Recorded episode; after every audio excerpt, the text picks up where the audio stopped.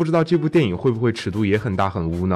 没错，确实很荷尔蒙。感觉好像是一个男人戏啊。他们三个人分别都是什么款式的小鲜肉呢？每个款都不一样，感觉更有激情，更热血。嗯，经济适用的，终成眷属吧，勇敢的去接受这样的爱。不了，因为这种人在生活里面可能不太容易接触得到。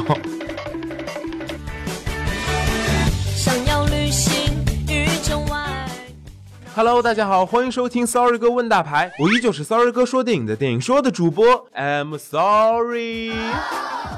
她是很多人心目当中的女神，也是 Sorry 哥心目里面琼瑶剧女主演当中最不一样的一位。她就是做客本期 Sorry 哥问大牌的这位嘉宾，演员秦岚。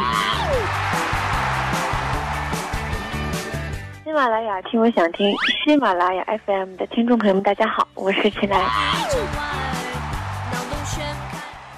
因为这次兰姐也是带着我们的新电影《睡在我上铺的兄弟》做客我们 Sorry 哥问大牌的。那其实听到这个名字，感觉好像是一个男人戏啊。那这次兰姐在里面演了一个什么角色呢？这次其实我演了一个像是公司女白领的一个角色。嗯，是一个女强人是吗？呃，有一点点吧。跟我对手戏的男生比，确实是有些女强人的。跟你对手戏的应该是陈晓是吗？对的，对的。那据我所知，这部电影是现在非常流行的青春片嘛？那兰姐觉得这种电影和之前演的这些古装电影啊、都市戏啊，有没有什么区别？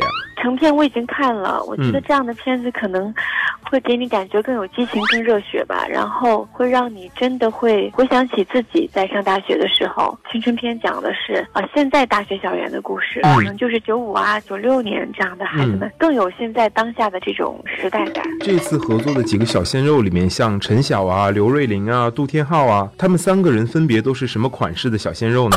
每个款都不一样，像陈晓呢，可能就是阳光小的，爱了就可以直接说出来，爱了就勇敢，比较直接的。就要大声的说出来，擦肩而过也是。比如说李现演的那个谢逊，嗯，他可能就是一直为了自己爱的人去付出一切，宁愿自己再苦再累，嗯，也希望自己爱的人幸福快乐。嗯，经济适用男。嗯。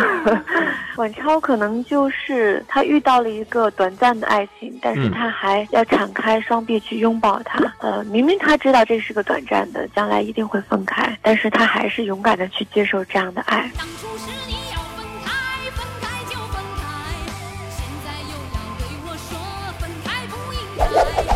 大鹏的这个感情，就是他在电影里没有太太多的伸展开，但是最终电影结尾留下一个伏笔，终成眷属吧。如果让你挑一个的话，你会觉得哪一款更打动你呢？因为现实生活中的我可能就是比较被动，真的说打动我可能是啊李现那个角色，就是谢逊那个角色。对，因为他真的为了他自己爱的女孩付出太多了，甚至我在看影片的时候，我都觉得为他心疼。所以这样的男人真的是非常能打动女人。嗯，那我也看了很多。报道啊，说兰姐是一个不愿意为了结婚而结婚的独立女性，可以这么说吧？不是说拒绝婚姻，我是很怕，就是很多人会问到我说：“你已经到了这个年纪，你想不想结婚啊？为什么不着急结婚？”嗯，所以我的回答就是，婚姻是一个，比如说是一个年纪的一个界限，或是一个爱情的一个一个符号的界限。我觉得婚姻是自然而然的事情，爱到深处自然觉得两个人要走完一生，那可能就要往下一步去进行。如果有的情感没有到那一步，就不要为了结婚。而去结婚，不愿意将就，只是说顺其自然就好。回到我们这个电影里面来啊，之前说看了这个同名网剧的很多观众都说这个网剧很污，尺度特别大，却很有意思。不知道这部电影会不会尺度也很大很污呢？能不能给我们透露一点？嗯，还是很接地气的，而且我觉得同学们看了之后会觉得很现实，没有那么多的娇柔造作，也没有那么多的拔高生活的贴近同学们的生活。当然会有一些点会很爆笑，比如说所谓的一些很污，就是因为其实私底下的同。同学们在一起开玩笑的边界是比较宽的，嗯，对，因为每个人都上过大学，也知道私底下说话是什么样子的。对，那其实我们这个片子还是比较还原于现实生活中的，我把它统称为很接地气。其实看这个电影的名字，我就感觉很燃、很荷尔蒙的感觉，叫《睡在我上铺的兄弟》。没错，确实很荷尔蒙，你看了就知道了。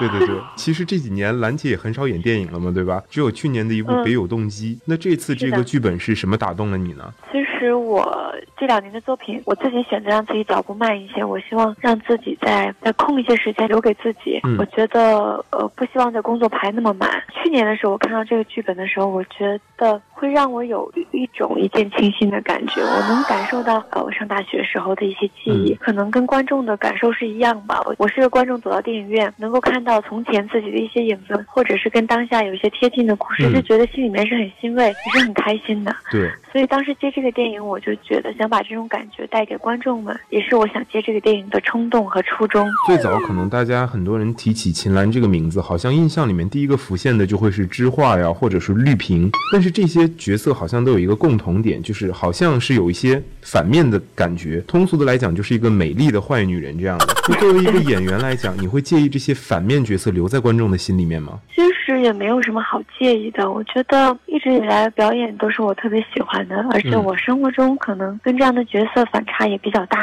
嗯，我觉得可能有的时候要通过一些角色来打开自己的呃戏路也好，或者是自己的一种视野，因为你可能生活中很难去领略那样的人生。那你可以通过戏剧中去体悟一下，然后也让你学到一些道理。好在这些戏的一些故事伸展都是比较好的，最终是有回归的。其实也会给也许生活中有想做这样的人当中给他们一些警醒，让更多的人。去能够更善良、更更好的去做好做一个好人，所以我觉得作为演员来讲就有这样的传播的作用。那这样的角色，包括吕后，也是有这样比较处心积虑啊、比较大智大谋的这样的角色。其实对于我来讲，都是让我成长。但是我觉得好像你演这些角色都特别吸引人，因为就我来说，就是因为我是一个九零后嘛，就很早就看过你演的那个《知画》。但是其实我很喜欢你演的一个角色就是绿萍。嗯，你在演这种角色的时候，身上有一种。